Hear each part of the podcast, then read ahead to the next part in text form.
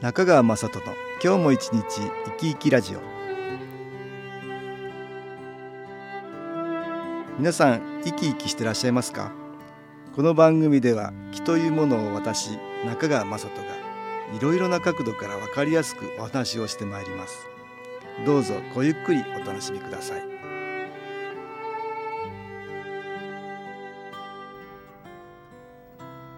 中川雅人の今日も一日生き生きラジオ。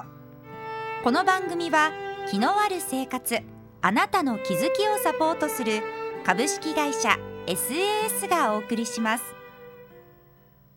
おはようございます。株式会社 SAS の中川雅人です。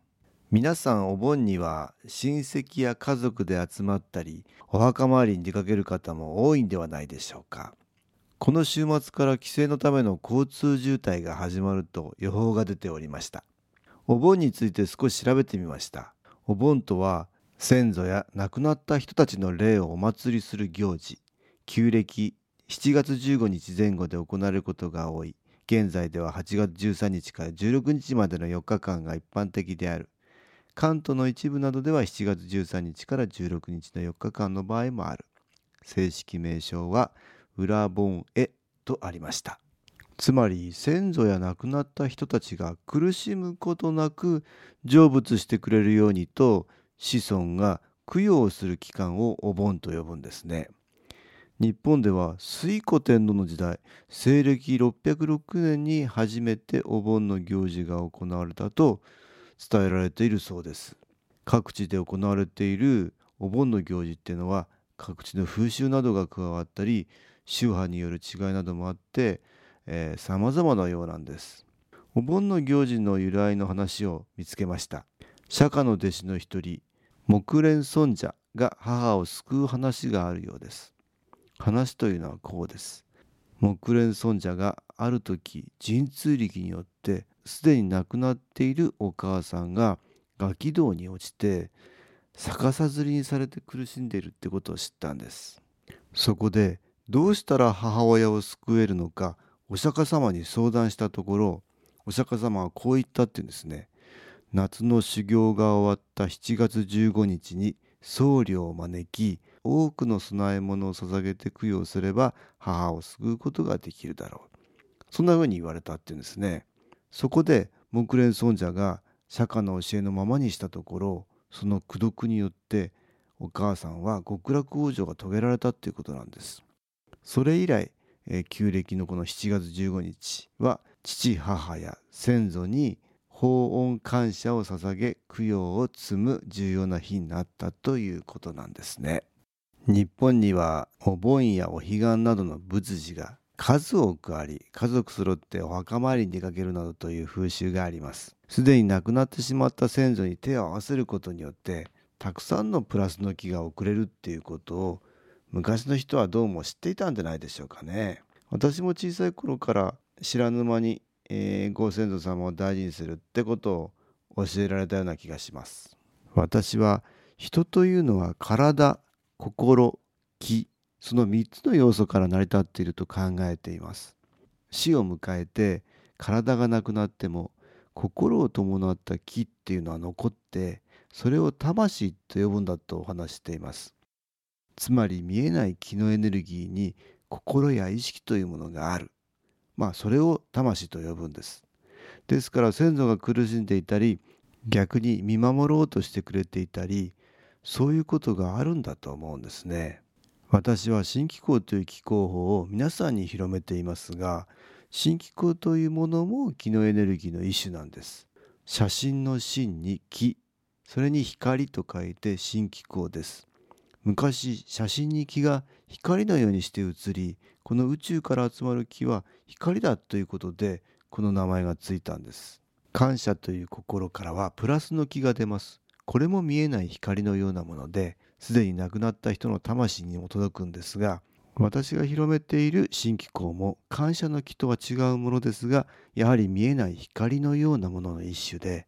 生きてる人さらには亡くなってる人の魂に浸透し光を増やすんです。それでは音楽に気を入れた CD 音気を聴いていただきましょう。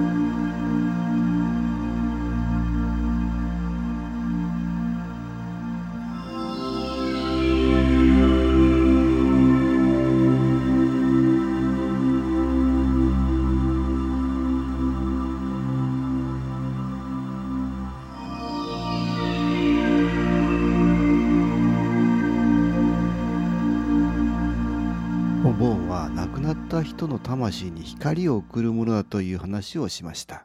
魂という言葉を岩波国語辞典で調べてみると体に宿って心の働きを司るとされるもの古来肉体から独立したものと考えられたとあります。意味からすると心の働きを司るというとても重要なものです。しかし意味の最後の部分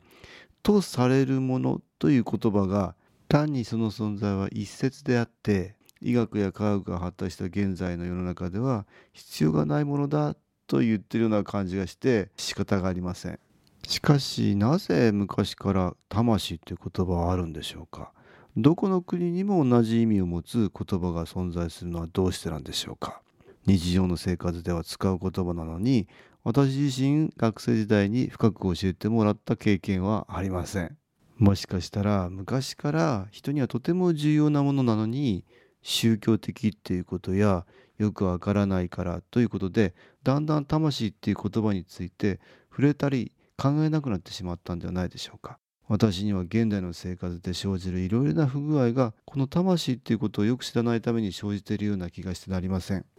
ところで職業上私はあちらこちらでいろんな人に新機構という気を送ってきました。気を受けるといろいろな反応が出るんですが例えば咳が出たりとか自分の意識とは無関係に泣きたくなったりだとか思ってもみなかったイメージが浮かんできたり時には苦しくなったりすることもあるんです。中には全く別人格の人の言葉になって話を始める人たちがいるんです。そのような人たちが口を揃えて言うことには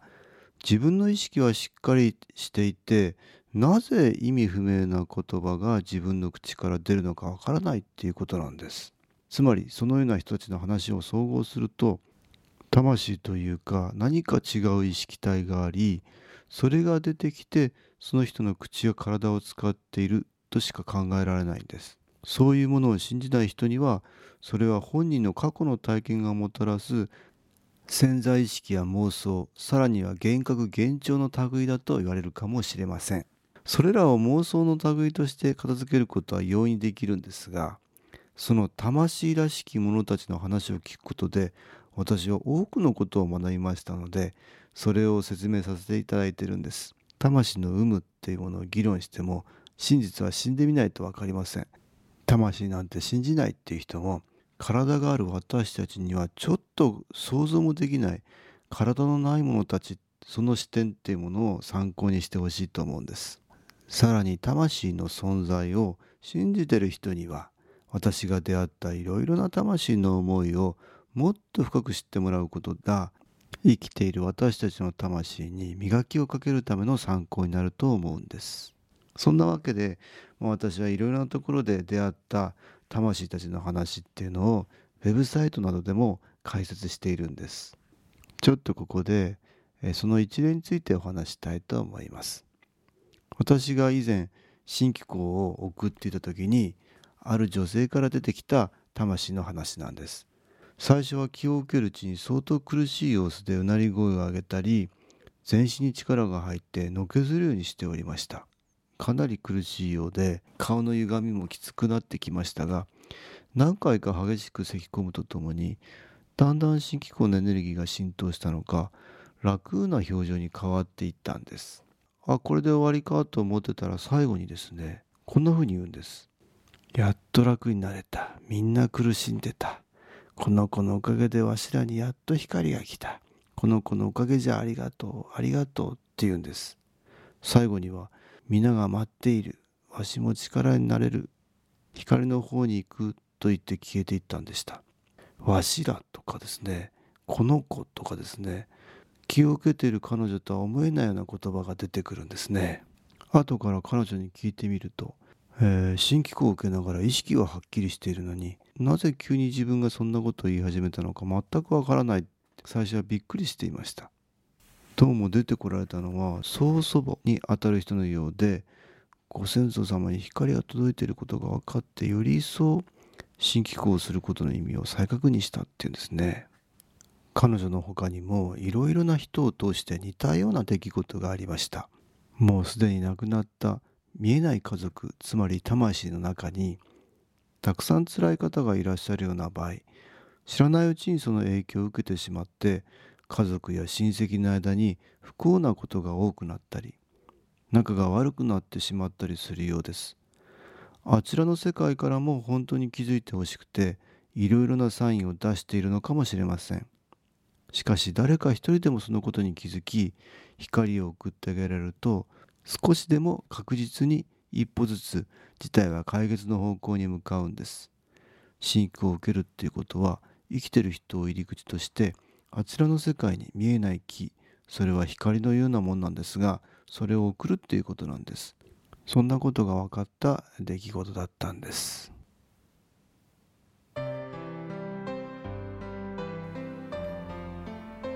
株式会社 SS は東京をはじめ札幌名古屋大阪福岡熊本沖縄と全国7カ所で営業しています。私は各地で無料体験会を開催しています。8月13日火曜日には東京池袋にある私どものセンターで開催します。中川雅人の気のお話と気の体験と題して開催する無料体験会です。新気候というこの気候に興味のある方はぜひご参加ください。ちょっと気候を体験してみたいという方体の調子が悪い方ストレスの多い方運が良くないという方気が出せるようになる研修講座に興味のある方自分自身の気を変えるといろいろなことが変わります。そのきっかけにしていただけると幸いです。8月13日火曜日午後1時から4時までです。住所は豊島区東池袋1-30-6池袋の東口豊島区役所のすぐそばにあります。電話は東京03-3980-8328 3980-8328です。また SS のウェブサイトでもご案内しております。お気軽にお問い合わせください。お待ちしております。いかがでしたでしょうか？この番組はポッドキャスティングでパソコンからいつでも聞くことができます。SAS のウェブサイト www. 新機構 .com 新機構は SHINKIKO または FM 西東京のページからどうぞ中川雅人の今日も一日生き生きラジオこの番組は気のある生活あなたの気づきをサポートする株式会社 SAS がお送りしました。